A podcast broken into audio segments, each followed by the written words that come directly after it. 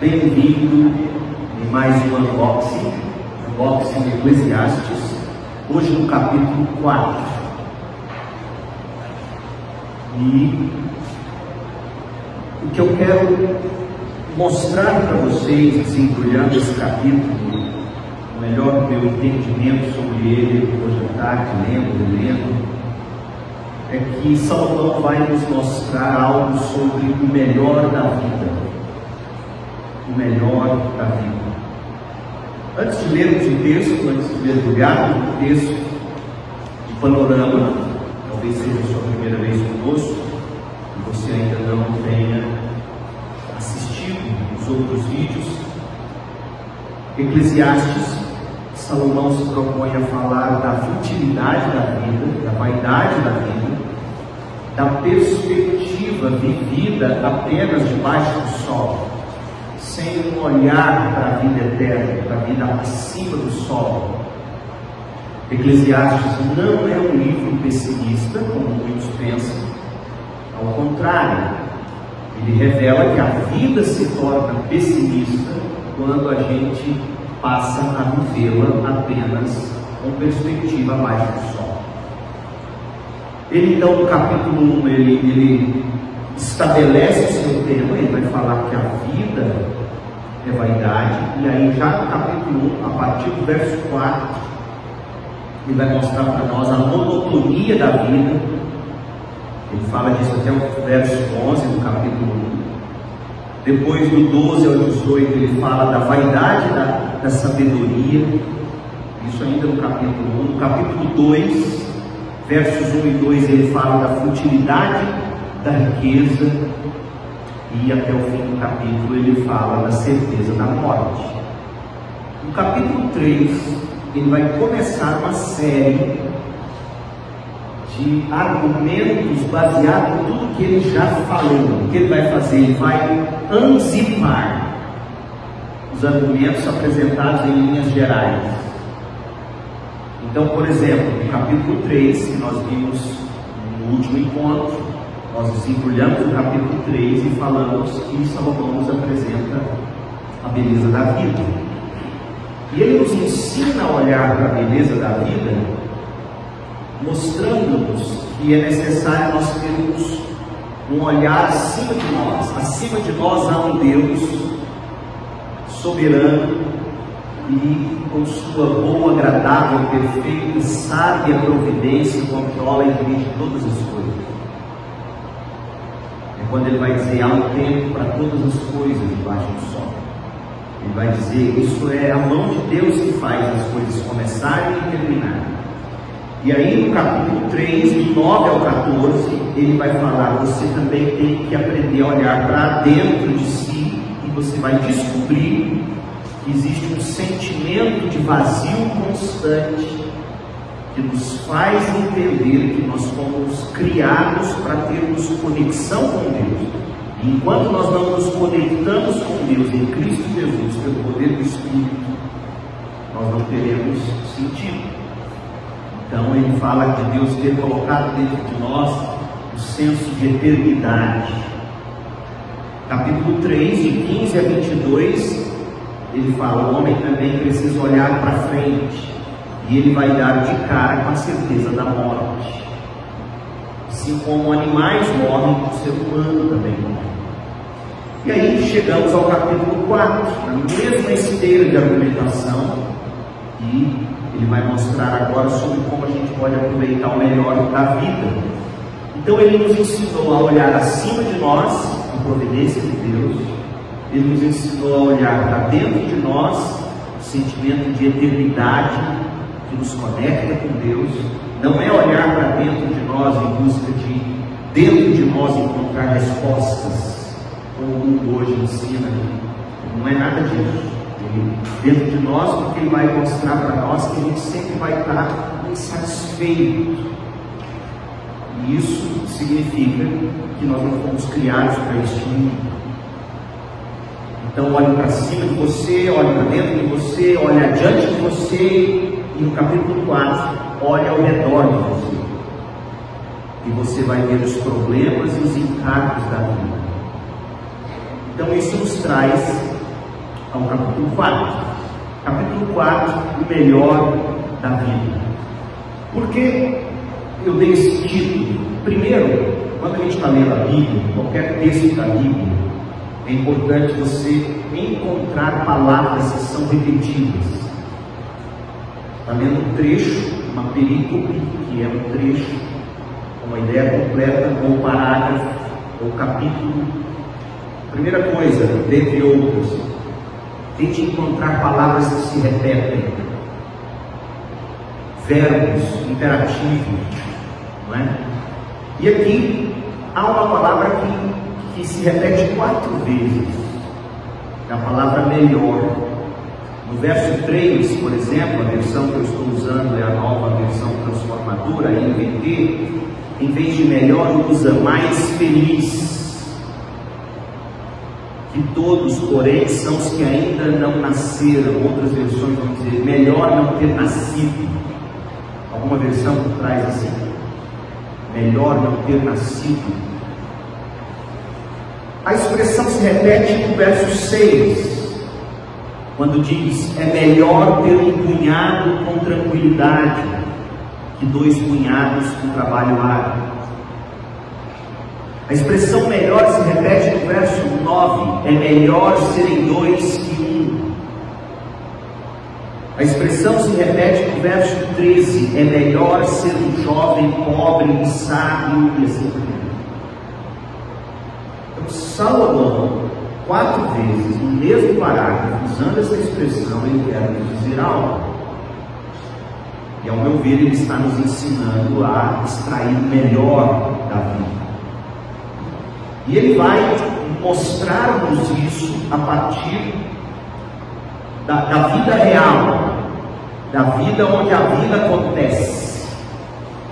E na maioria das vezes, a maioria de nós passa a maior parte do tempo, depois que a gente cresce, amadurece, fora de casa, seja estudando, seja trabalhando. Não é assim?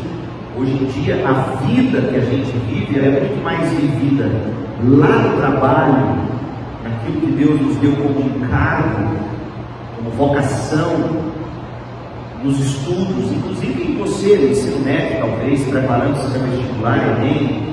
Ah, hoje há, há escolas que vão lecionar para você, inclusive domingo. Então, a maior parte da vida é vivida lá fora, no mercado de trabalho, na escola, na universidade, Portanto, Salomão vai avaliar agora como é a vida lá no mercado de trabalho.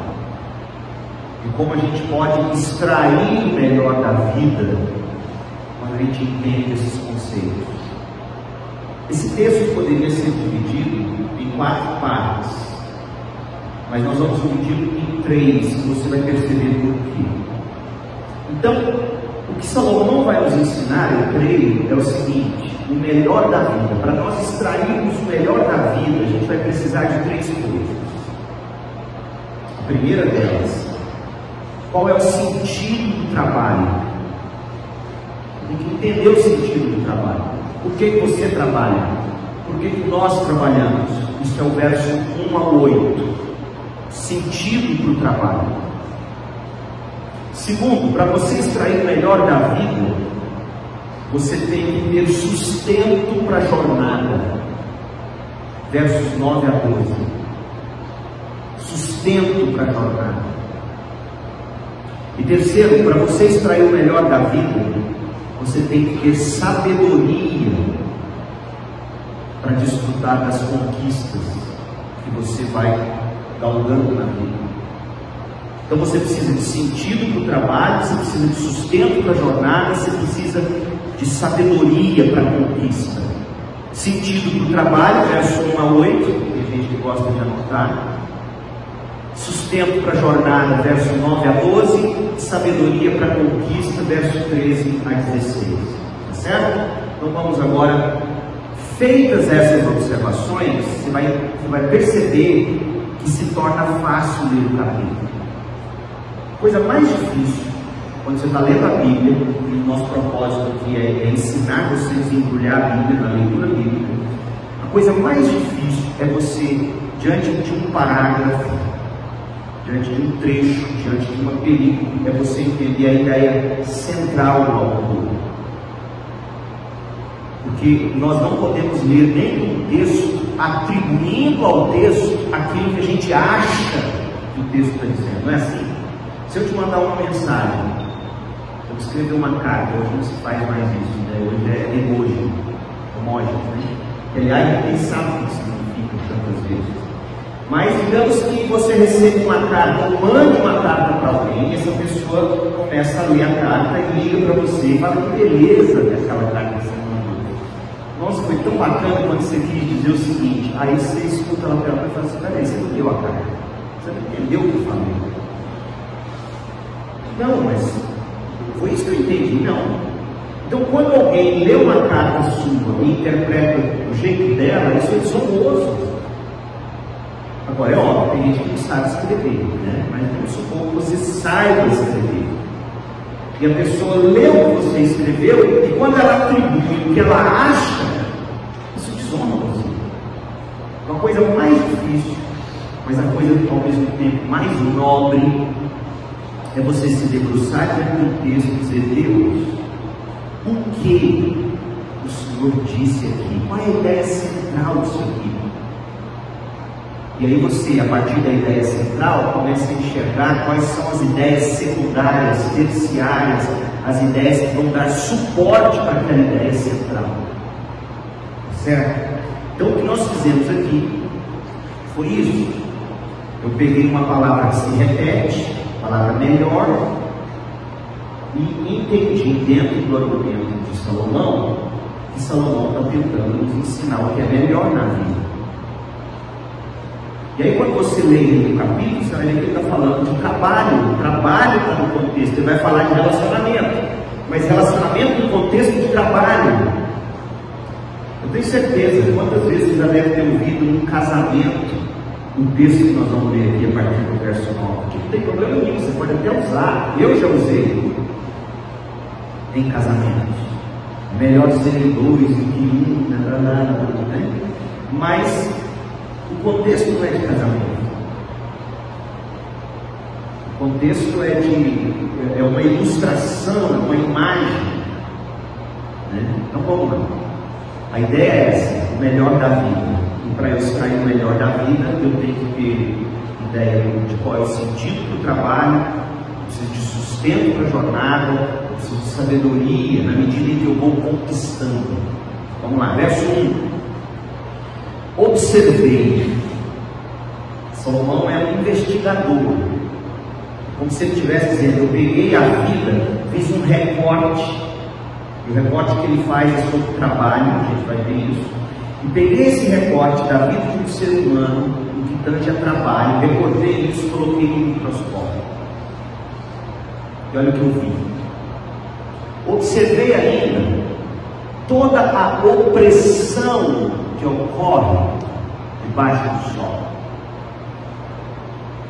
Vi as lágrimas dos oprimidos e ninguém para consolá-los. Os opressores são poderosos e suas vítimas indefesas. Então ele está dizendo, existem poderosos no mercado de a gente sabe, gente que entra no mercado de trabalho, grandes reis, digamos, do supermercado, que saíram quebrando pequenas vendas. Não foi assim? É um pequeno exemplo. Então Salomão está dizendo, eu observei a vida e vi que existe certa pressão. Quem tem mais bala na agulha, quem tem mais dinheiro, quem tem mais poder de mercado, acaba oprimindo quem não consegue crescer. É disso que ele está falando. E a vida é assim, a gente sabe que é assim. Quem está tentando se inserir no mercado de trabalho sabe muito bem o que Salomão está dizendo. Existe opressão que ocorre debaixo do sol, mas veja, ele traz a expressão debaixo do sol já para te dar a dica, para dizer para você o seguinte: quando você entra no mercado de trabalho, você não pode entrar olhando apenas para a vida debaixo do sol. Porque seja qual for o trabalho que você vai escolher para você, se você tentar viver só olhando abaixo do sol, você vai se desencantar, você vai dedicar a opressão, você vai ver gente chorar, gente oprimida chorando. E o que é pior, ninguém para consolar esses indefesos. Não é assim. Talvez você não tenha vivido o bastante para ver isso. Para ver talvez um pai chegar em casa, graças a Deus meus filhos nunca viram isso. Deus foi bom e tem sido bom comigo. E dizer, olha, eu não tenho dinheiro para comer dentro de casa hoje.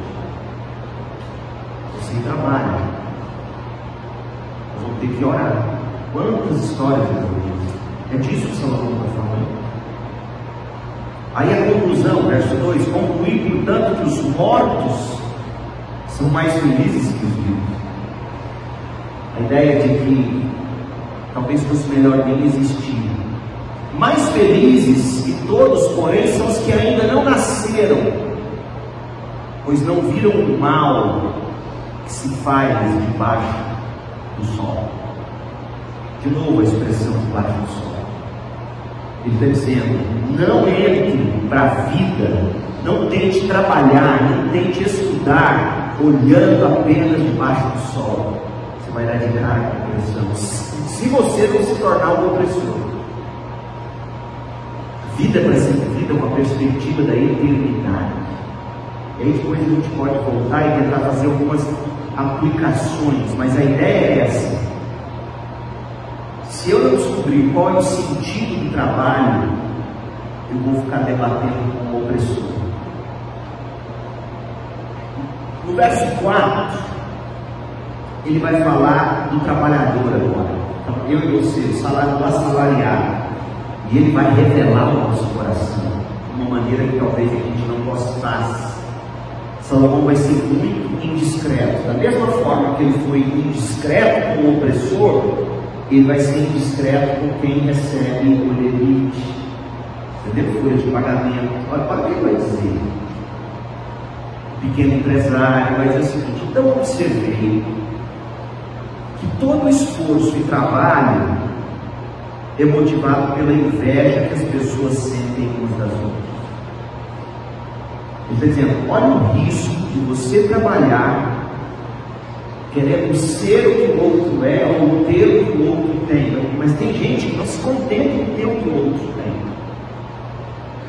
Tem gente que quer ter o que o outro tem e que o outro não tenha mais, ou que você tenha mais que ele. Então está dizendo, olha o problema. E aí ele faz isso também, não faz sentido, né? correr atrás do vento. Salomão está dizendo, o melhor da vida é vivido quando você entende que nós não podemos trabalhar motivados a ter o que o outro tem. Vamos ser honestos? Eu vejo jovens sofrendo todo ano quando tem que definir vestibular essas coisas todas. Porque geralmente a gente olha no mercado de trabalho e diz, eu quero ser como o médico tal. Salomão está dizendo, isso é um problema, é correr atrás do vento. Não é a inveja do que o outro tem, ou conquistou, ou como ele vive, tem que me motivar a trabalhar.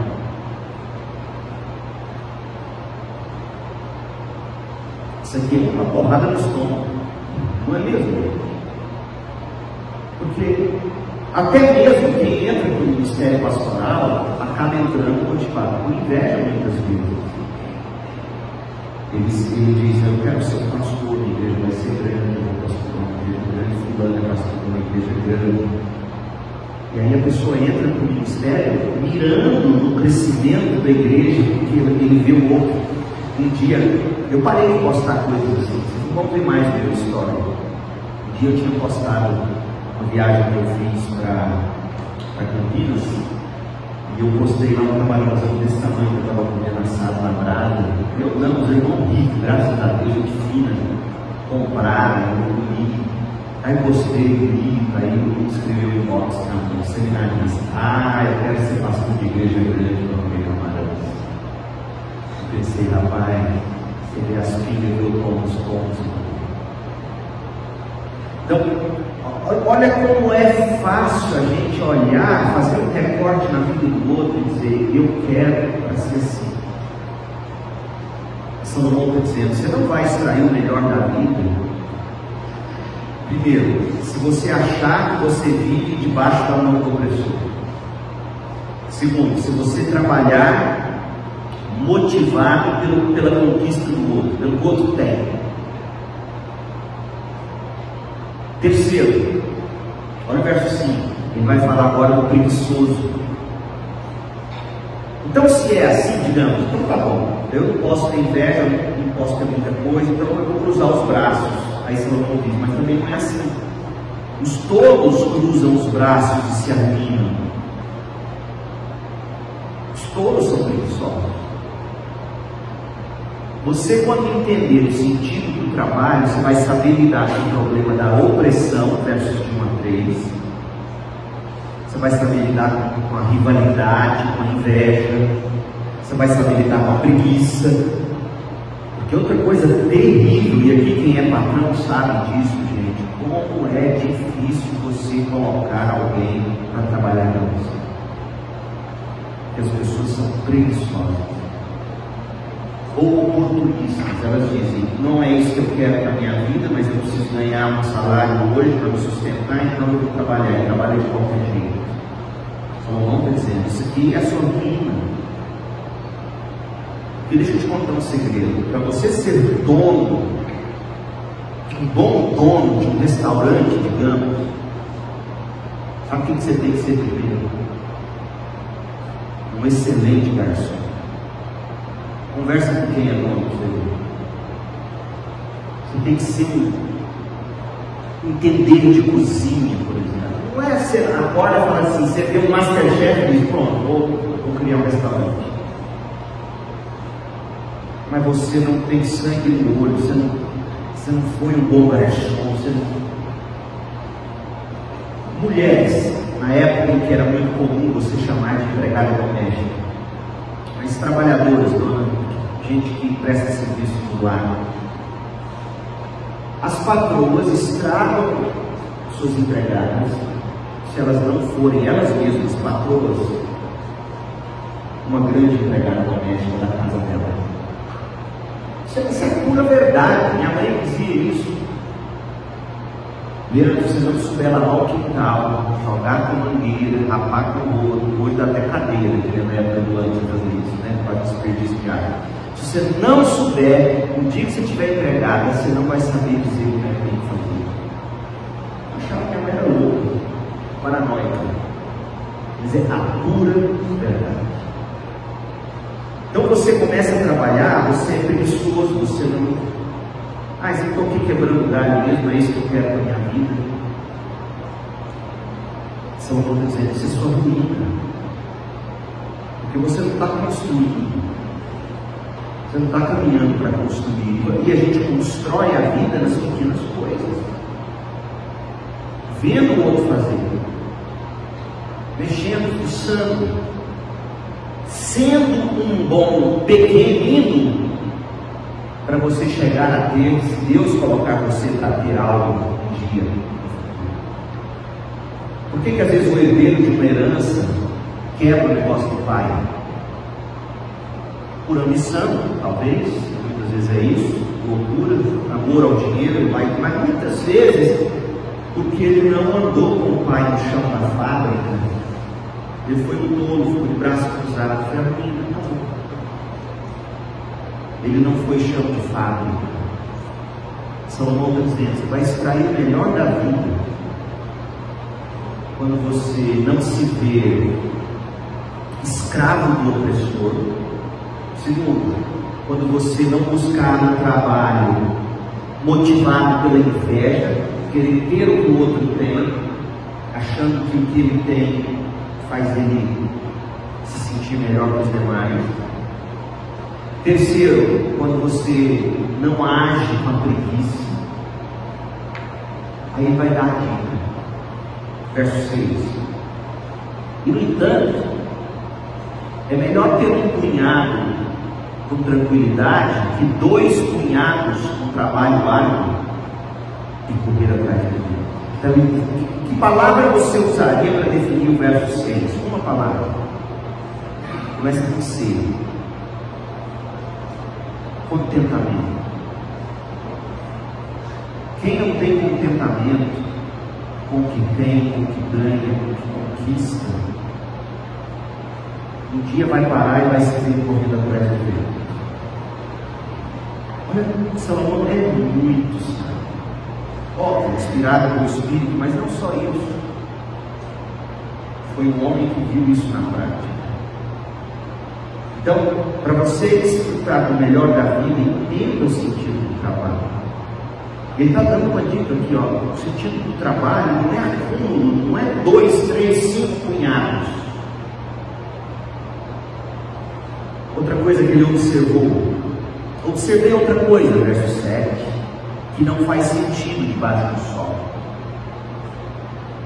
É o homem que vive completamente sozinho. É aquele que se desiludiu com as pessoas. Ele está dizendo isso. Eu conheço gente que de tanto ser oprimida, verso 1, 2, de tanto chorar, de tanto apoiar dos outros, de ter cansado de correr atrás do vento, de, de ter. Eu, eu conheci gente de repente diz: Eu vou viver sozinho agora. Eu e meu cachorro. Sem filho, sem irmão, mas que ainda assim se esforça para obter toda a riqueza que puder. A certa altura, porém, ele se pergunta: para que trabalho? Por que deixa de aproveitar tantos prazeres? Nada faz sentido e é tudo angustiante. Nesse versículo, quando ele descreve a tolice do homem que se isola, ele diz para nós qual é o sentido do trabalho. Você pegou isso? Qual o sentido do trabalho? Verso 8.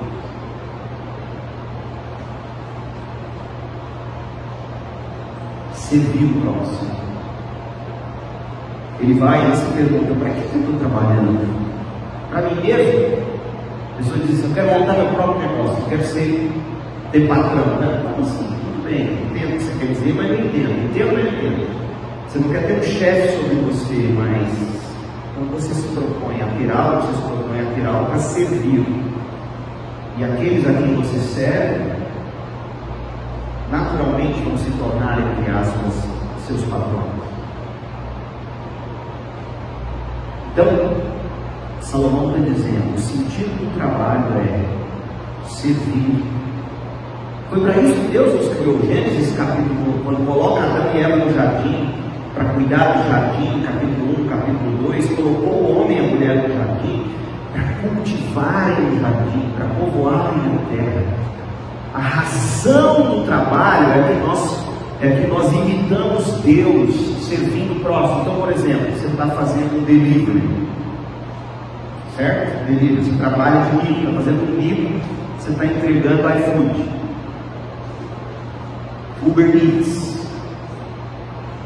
Sabe quantas pessoas você está servindo no sentido delas orarem? Você está lá e ela senta, recebe a pizza que você entregou, se a família é crente, ela senta e ora e agradece. Deus, muito obrigado pela pizza. Deus deu a pizza. Mas quem amassou a massa? Quem assou no forno? Quem fez os embutidos que estão ali em cima da pizza? Quem entregou a pizza para você? Veja que todas as pessoas envolvidas no processo de, a, de produzir a pizza que está na sua mesa, todas essas pessoas serviram você. Esse é o sentido do trabalho. Então, Salomão está dizendo: você não pode entrar na vida achando que você não quer ter patrão, que você não quer ter quem te oprime. Não é assim, esse é o sentido do trabalho. O sentido do trabalho também não é ser motivado a ter e ser o que o outro tem e é. Por exemplo, quantas pessoas depois de Sérgio Moro na mídia, depois de, de Dallagnol na mídia, delegados da Polícia Federal, quantas pessoas dizem, agora quero ser advogado, ser igual o outro, Tudo bem, eu entendo que existe o elemento de inspiração, isso, isso é importantíssimo. Mas quem te garante que você vai ser morto? Se você fosse um juizinho aí de primeira instância, lá na cidadezinha, não sei das quantas, que precisa de um juiz, ninguém quer isso. Não, eu quero chegar mais perto. Percebe? A inveja que faz com você. É esse tipo de coisa. E Salomão está dizendo, não é assim. Não é motivado por inveja, não é preguiçoso cruzando os braços, isso vai ser a sua. Não é querendo acumular, é melhor um punhado do que dois punhados com um trabalho árduo e correr atrás do vento. E outra coisa, não existe essa de dizer agora vou trabalhar para mim, vou dar para Porque o sentido do trabalho é você trabalhar para alguém, é você servir alguém. Eu prefiro dizer assim: é você ser a resposta de oração para alguém. Então, por exemplo, você quer comprar uma casa, você ora, Deus, me ajuda a comprar minha casa, tal, me ajuda, traz a casa certa, o carro, se Aí o corretor, você procura um corretor, o cara é honesto, o cara é bacana, ele acha a casa para você compra a casa. Você diz, Deus me deu a casa. É verdade. Mas quem te levou até a casa? O corretor. O corretor foi resposta de oração. Foi servo de Deus. O Gabriel que fez a fotografia, por exemplo, ele é servo. O seu contrato o serviço dele. Quer uma foto bonita, quer um trabalho bonito prazer dele que ser entregado para o cliente dele, algo para o cliente de uau, isso é coisa linda. Tem, tem uns caras que é feio, uma foto mais que você tem, que não tem Photoshop, mas, mas o close certo, né, o fundo distorcido, às vezes tem uns que você distorce a cara e mostra o fundo, fica, né? Mas é isso que Salomão está dizendo. O sentido do trabalho é eu trabalho para alguém, eu sirvo alguém. Assim como Deus trabalha para aqueles que nele confiam. Deus é servo, no melhor sentido do termo. Cristo não veio para ser servido, ele veio para servir e dar a vida em resgate de muitos. Então, você vai curtir o melhor da vida quando você entender o sentido do trabalho. O sentido do trabalho é servir Deus, servir o próximo. Esse é o sentido do trabalho sentido do trabalho é servir Deus, servir o próximo. E se é assim, e é assim, e foi isso que a reforma protestante resgatou, o trabalho do pastor não é mais santo do que o motoqueiro do iFood. Honestamente, não é. Porque se você é crente, na hora que o cara te entregar a pizza, se for comer mamões, seja o que for, você vai dizer, Deus, obrigado pela comida. Mas quem te entregou ela não foi o pastor, foi o motoboy. O trabalho dele é santo, mesmo que ele não enxergue assim. Ô meu povo, isso muda a maneira de você tratar a caixa do supermercado. Ela é serva de Deus servindo você, mesmo que ela esteja de cara ruim. Deus, tem um jumento que você arruma para trabalhar, e olha só, né? Você pensa, tem hora para vontade de dizer sim, mas quando eu passei a pensar assim, gente, eu comecei a, a ignorar e, e comecei a amar a pessoa que me presta um horrível serviço, geralmente. Eu olho e falo, Deus está me entregando isso. Quem está me dando é essa pessoa, né? Mas paciência.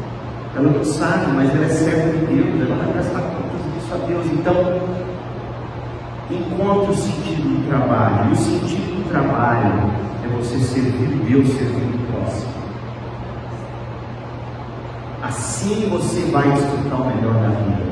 Então você vai, você vai, pensa em abrir um negócio, você fala, Deus, com as habilidades que o Senhor me deu, com os dons que o Senhor me deu, com a história de vida que eu tenho, percebe? Com aquilo que eu aprendi a fazer desde pequeno. como eu poderei ser o melhor servo do Senhor no serviço ao meu próximo? É assim que se escolhe uma profissão. Não é simplesmente dizer, não, agora eu vou, eu vou mexer com bolsa de valores, quero ficar rico em 10 anos. Isso não é cristão. Isso não é cristão. Isso aqui está aqui, é inveja, é loucura. É isso que Salomão diz no verso 4. Agora, você quer ser um cara da bolsa de valores, tudo bem? Estude, seja o cara e pergunte, Deus, como é que eu vou poder servir meu próximo sendo um homem de investimento? Um anjo investidor, por exemplo, sei lá. Não sei se é essa a expressão. Então, é isso que você tem que pensar. Eu vou, eu vou ser um professor, eu vou ser um arquiteto, eu vou ser uma dona de casa. A dona de casa, meu Deus, serve a família inteira. Você sente a falta que ela faz quando ela adoece. Não é mesmo? Então, o melhor da vida vai ser desfrutado quando você encontrar um sentido do trabalho. O sentido do trabalho é servir Deus, servindo ao próximo. Segundo, sustento para a jornada. Do verso 9 ao 12, Salomão vai dizer algo muito interessante. No, no verso 8, ele falou do cara que se isolou e foi trabalhar para si mesmo. Aí ele chega a uma conclusão. Primeiro, que eu estou trabalhando demais. Segundo, que eu não tenho nem como aproveitar, porque ninguém aproveita sozinho. Ninguém aproveita sozinho. Não existe prazer pleno sozinho. Vou usar uma expressão que é dúbia, mas é proposital. Ninguém goza sozinho. Que a pornografia te ensine diferente disso. Não é gozo de verdade. Então, sozinho você nunca terá o prazer de verdade. Aí você vai chegar à conclusão, nada faz sentido, é tudo angustiante. Quanta gente assim porque depois de tantas decepções com o ser humano, resolveu se isolar e vai chegar a uma conclusão ainda pior. Aí Salomão diz: é melhor serem dois que um. Por quê? Um ajuda o outro a alcançar sucesso. A paga, quando dois trabalham juntos, a paga é maior. Um ajuda o outro. Veja, veja qual é o papel do outro na minha vida e qual deve ser o meu papel na vida do outro. É ajudar o outro a alcançar o sucesso, ter uma melhor paga. Está vendo o sentido do trabalho, o sentido dos relacionamentos?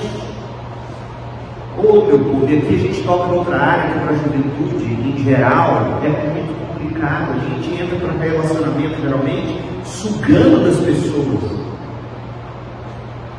Meu povo, e você não vai ser feliz assim e vai fazer o outro ser miserável, sentir-se miserável. Porque se você não se sacia com Deus para poder servir entregando-se ao próximo, primeiro você vai ser um péssimo tipo de amigo. Ninguém quer um amigo com muriçoca, fica só picando, sugando. Primeiro amigo muriçoca. Amigo muriçoca você só resolve um tapa sugando vocês, unindo a sua orelha. Você quer ser um bom amigo? Ajude o outro a alcançar o sucesso. Seja esse que vai fazer o outro suceder. E nessa caminhada de ajudar o outro, você vai descobrir que o outro te ajuda ou outros te ajudam, assistindo você ajudar o outro. É fé, é entrega. Então, o que Salomão está dizendo é: você vai entender, vai viver o melhor da vida quando você entender que na jornada da vida você precisa de sustento que vem do outro. E você precisa ser sustento para o outro. Então, como é que você entra no relacionamento? Você nunca entra querendo do outro em primeiro lugar. Entra dando ao outro. Essa lógica é perfeita. Se você entra dando ao outro e o outro dá a você, acabou. Qualquer casamento vai ser bem assim. Qualquer amizade vai ser bem construída se for modo. Se um cair, o outro ajuda o outro a levantar. Mas tem amigo que pisa, que massacra, que quebra. E Salomão está dizendo, não, o amigo ajuda a levantar. Agora, ajudar a levantar não é simplesmente passar a mãozinha, ficar pegando mas coisa, ser, ser especial para Deus. Não.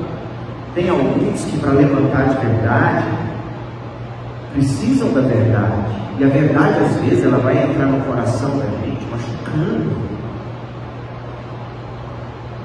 Amigo de verdade vai amar você bastante, vai dar provas disso, vai chegar em você, olho nos seus olhos, olhos nos seus olhos e vai dizer: Meu amigo, não é assim. É a sua ruína esse caminho. Levantar o outro não é simplesmente jogar o outro para cima e falar o que o outro quer ouvir. Poxa, o provérbio está cheio desse tipo de ensino. E Salomão escreveu muitos dos provérbios. Ajudar o outro a levantar muitas vezes significa levantar, dar banho nele, deixar ele se arrumar, se recompor, você está bem, beleza? Pode agora senta aí, vamos conversar. Para você não cair no mundo. Percebe? Outra coisa. Para eu e você chegarmos ao ponto de dizer a verdade, essa é uma, é uma máxima que eu tenho comigo. Não queira mudar aquilo que você não ama. Ame primeiro, dê provas de amor. Ame, ame, ame, ame, ame. Para daí você tentar ajudar alguém a. Se não, entrega para Deus. E esse entrega para Deus não é papel de Deus. Tem muita gente querendo mudar o outro, um capricho. Isso nunca vai funcionar. Salomão está dizendo: sustento na vida é eu encontrar alguém que me ajuda a alcançar o sucesso e eu ajudo ele também. Se um cair, o outro levanta, ajuda. Mas quem cai sem ter quem o ajude está em sérios apuros. Da mesma forma, duas pessoas que se deitam juntas aquecem uma outra. Casa primeiro, viu? Tá? Você não pode ir aqui, ó. Então, como uma namorada vou deitar, não é assim. A Bíblia ela, ela se completa com tudo. A ideia aqui, aí sim, isso aqui é casamento. Você precisa do, do aquecimento do outro. E a imagem é figurada no sentido do seguinte, às vezes a vida, a gente passa por momentos tão frios que a gente tem que ter o calor do outro com a gente. Mas como fazer para se aquecer sozinho? Está vendo? Sozinha a pessoa corre o risco de ser atacada, vencida. Olha que ideia linda, olha que imagem linda. Sozinha a pessoa tem um monte de pontos cegos. Hoje o Igor me deu carona para ir para o grupo de oração. Ele tem ponto assim, chiquérrimo. Quando ele deu seta para a direita, eu levei um susto, porque na tela do carro apareceu a imagem do, campo direito todinho meu Deus, onde esse negócio dele? É coisa chique, o que é isso? Não, isso aqui é a câmera só para o direito. Quando dá certo para virar, a câmera é ativada e você vê todos os pontos cegos. Quando você não enxergou só no retrovisor. Amizade é isso. É abrir diante dos seus olhos pontos que você não enxerga. Para te dizer, olha, você vai ser vencido aqui se você não abrir seus olhos. É isso. Porque geralmente você lê esse texto, aí o que, você pensa? Você pensa assim, eu tenho que ter amigos que me defendam. Sim. Mas te defender não é só brigar por você, isso está errado. Te defender é defender você dos seus próprios pecados também, principalmente é ajudar, é defender você das coisas que você não está enxergando, que vão te destruir se você não mudar. É isso que estamos dizendo. Duas pessoas juntas podem se defender melhor. Se houver três, melhor ainda, pois uma corda trançada com três fios não arrebenta facilmente. Coisa linda, essa imagem é linda. É, é a comunhão da igreja, é a comunhão do corpo de Cristo. O crente precisa de igreja, meu povo. Você precisa de igreja para ter esse ensino, para ter comunhão, para sair depois. Pequeno grupo, pequeno grupo, outra coisa importante. Pequeno grupo, não é que você ficar falando das coisas do coração lá sem público pequeno grupo para haver aplicação mútua da palavra de Deus, compartilhamento. Pessoas que ainda não são cristãs, ouvindo o Evangelho, agora, quer falar do coração, na medida em você, em que você conhece o outro na comunhão de um pequeno grupo, vai ser mais um almoço, vamos almoçar, vamos tomar um café, vamos na padaria, vamos, vamos, vamos andar ali ao redor do Vaca Brava. Percebe? Aí sim você vai falar um do outro.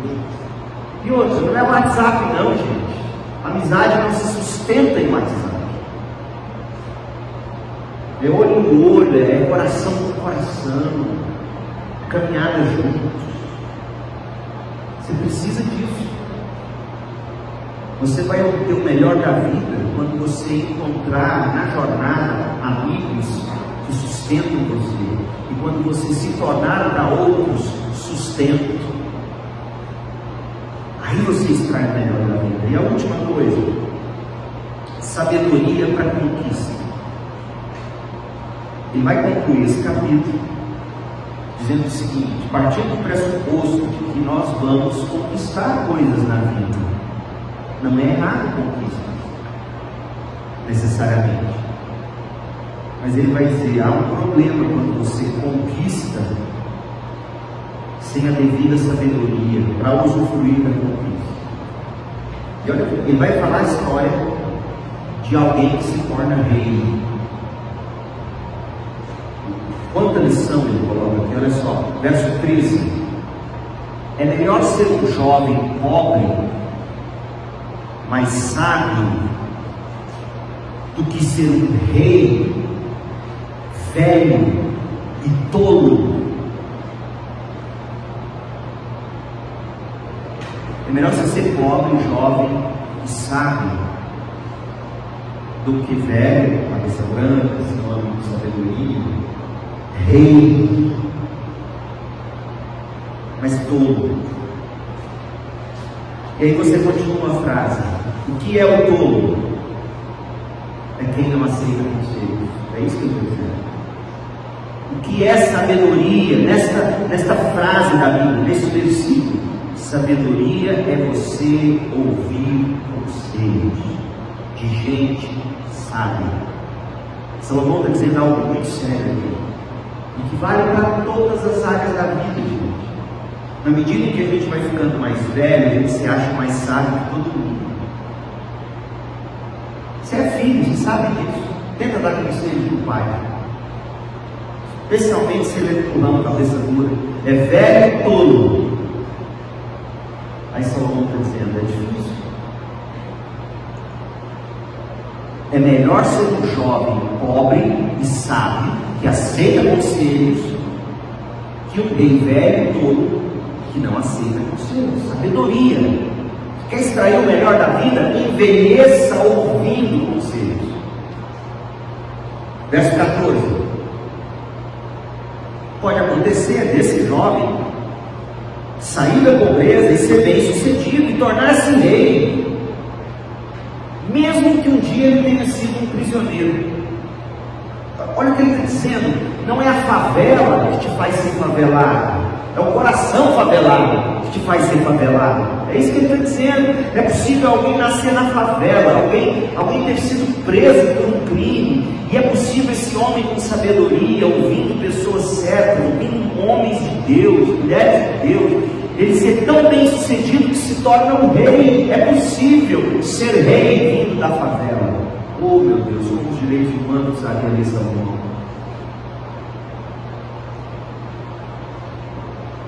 Em pouco tempo, porém, todos correm para o lado de outro jovem que os segue. Olha a sabedoria está dizendo. E você, jovem, que se torna rei, não construa sua identidade no reinado. Sabe o que vai acontecer? Você também vai ficar velho. Você também vai passar. E outro jovem vai surgir. E de repente você vai olhar ao redor e todos que um dia te ovacionaram, agora o que está surgindo. Não é assim? Olha a sabedoria para você saber envelhecer, você saber entender que gerações vêm, gerações vão, sabedoria para você saber a hora de parar. Ô jovem, aprenda isso com Salomão. Talvez esse texto não faça sentido hoje para você, porque você ainda nem começou. Mas um dia vai ser claro como o sol. Tenha sabedoria para suas conquistas. Aprenda a ouvir, seja um bom ouvinte de bons conselhos. Não seja um velho todo que não ouve ninguém, que acha que sabe tudo, que não precisa de ninguém. E outra, uma vez que você conquistou, chegou a ser rei, não se encante, você vai envelhecer. E no ciclo natural da vida, outros vão ser melhor médico que você, melhor vendedor que você. Verso 16: Multidões incontáveis o cercam, mas depois surge uma nova geração que o rejeita. Isso também não faz sentido. É correr atrás do Um dia nós vamos estar na crista da onda, mas outra geração chega com seu outro herói. Salomão está ensinando a gente a extrair o melhor da vida. Tem a ver com o trabalho, do começo ao fim, está vendo? Ele falou de alguém que começou sendo oprimido, terminou agora sendo rei. Ele está dizendo, só vai fazer sentido quando você entender que o sentido do trabalho é servir Deus, servir o próximo. E que nessa jornada você precisa de pessoas que sustentam você. E você precisa ser sustento para outros.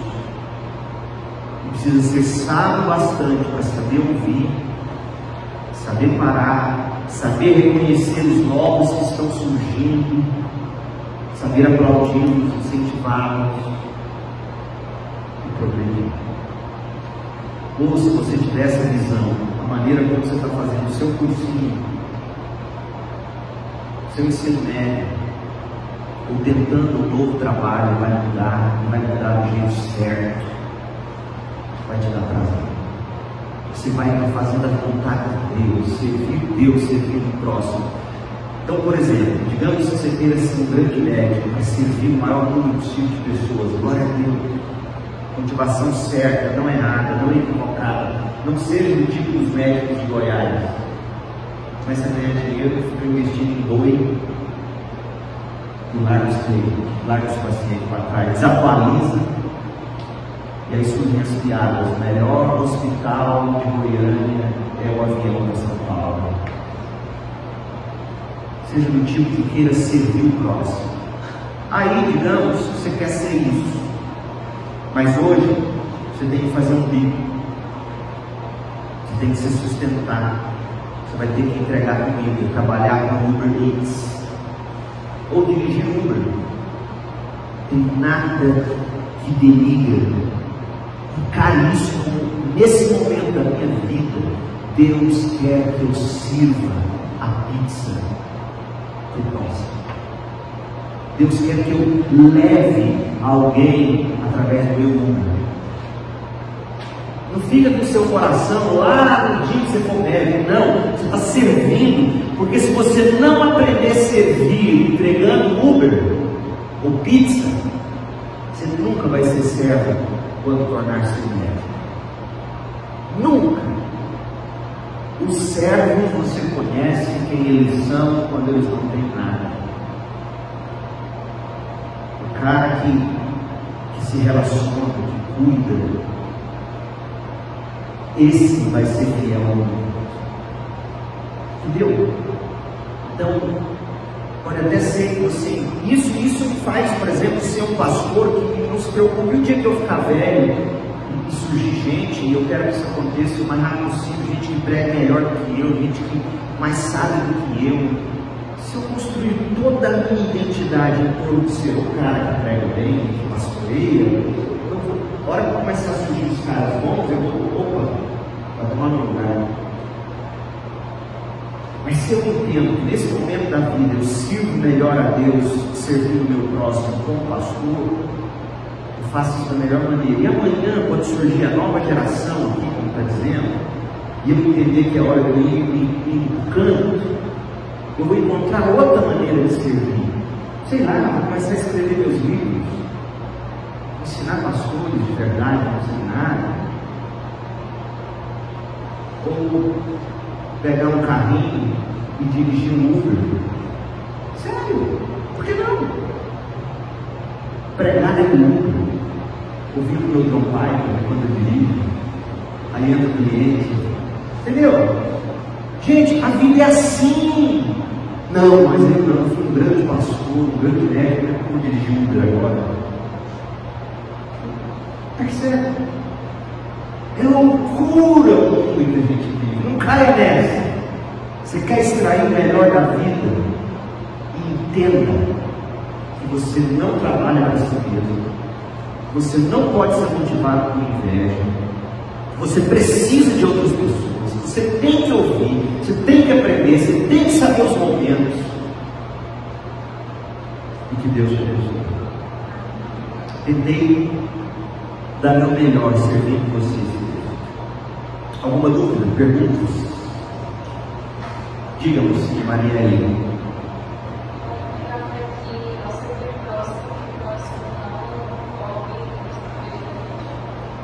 Isso é inevitável. Ela está perguntando o seguinte: como é que a gente evita servir o próximo, fazendo que o próximo não, qual foi a palavra que você usou? Não abuse da gente. Impossível. Porque assim, a primeira coisa que um bom servo tem que fazer é negar a si mesmo. As pessoas vão abusar da gente. Só que há limites tem como eu dizer a elas assim: olha, você já abusou bastante. Mas eu não vou deixar você abusar, abusar mais de mim, não porque eu quero simplesmente me proteger. É porque deixar você abusar de mim não é melhor para você. Percebe a diferença? Você querer ter controle sobre mim, fazer de mim seu capacho, não ajuda você contribuir para você achar que é Deus e precisa que todos sirvam. Percebe a diferença? O cristão não vira simplesmente o Glauco e fala assim, não, você não vai abusar mais de mim, não. O padrão faz assim. Um crente anda duas milhas, três milhas, está vendo? Peraí, será que eu deixando ele abusar de mim, vai chegar um momento que eu vou poder ajudar, entender que não é assim a vida? Tá, acho que vai dar certo. Então vai, vai abusando. Aí chega no ponto e fala, não, você não percebeu não. Percebe? Não é difícil não, Maria, isso é impossível se você não tem o Espírito de Deus. Mas o cristianismo é impossível para gente. O cristianismo é milagre. E aqueles pregadores que falam para você, diferente disso, eles não conhecem o Jesus Cristo. Porque o Senhor Jesus diz: quer me seguir? Tome sua cruz, negue a mesmo e me segue. Então significa que muitas vezes o baiano vai abusar de mim. Eu vou amar o baiano, vou deixar ele ajudar. Na tentativa de encontrar um gancho para ajudar o baiano, por quê? Porque enquanto o baiano está abusando de mim, ele está pecando, ele está caindo. E eu tenho que ser aquele que levanta, acabamos de ler. Eu tenho que levantar o baiano. O baiano não pode viver abusando. Abuso, abuso é pecado. Eu tenho que restaurar o baiano. Agora, se eu não tenho corpo grosso e coração mole, o primeiro abusado do baiano é bom dele. Acabou, acabou o cristianismo. É mentira do povo. E se você não souber lidar com quem abusa de você, você nunca vai conseguir ter casamento. Quem ter abuso do outro. Todo. Sem querer, às vezes. Hoje, hoje eu estava comprando umas cuequinhas lenços. O pastor usa cueca de vez em. Aí eu fui correr, andar lá Vaca Brava, falei, vou lá na rua. Aí dei uma samba que eu gosto de dormir, shortinho, caveirinha, cara de, de astronauta, lá de extraterrestre. Depois eu vou no stories, vamos ver. Lenço, Aí a gente escutava a Cris falar que estava de pijaminha. Tá, mas por que eu preciso de cueca? Então, assim, vou levar minhas cuecas, depois ela volta. Eu falei, não. Eu não vou levar o tanto de cueca que eu gostaria, porque eu quero levar o pijama todo. É assim que funciona. Então, se você não aprende a ser servo do outro, é o marido ou a mulher que acaba sendo egoísta. Nossa, vai lá na luta, só para ele, sabe que eu preciso. Não é assim? Então, o ser humano vai, e a sua pergunta é excelente, Maria. Não quero que você se constrange ter perguntado isso. Porque as pessoas vão abusar da gente, vão ferir a gente, vão machucar a gente. E a gente vai ter que saber o momento, tá? Pode abusar. Eu não vou preocupar. Eu quero o melhor momento para eu ajudar você a entender que essa rota de abuso é a sua ruim. Imagina como seria igrejas, famílias, o mundo com essa mentalidade. Só o cristianismo de verdade tem. Não é, é mentira? Ontem à noite eu vi 15 minutos de um vídeo aí desses tentados que falam a casais. Cris, você está ouvindo isso? Eu falei, eu preciso, eu preciso ouvir. Não porque eu para alimentar minha alma, para ver o ridículo das coisas, a que ponto chegou. E ele o tempo todo ensinando. Eu falei, gente, isso não é cristianismo. Dentro de uma igreja, uma Bíblia aberta. Não é cristianismo. Que mais?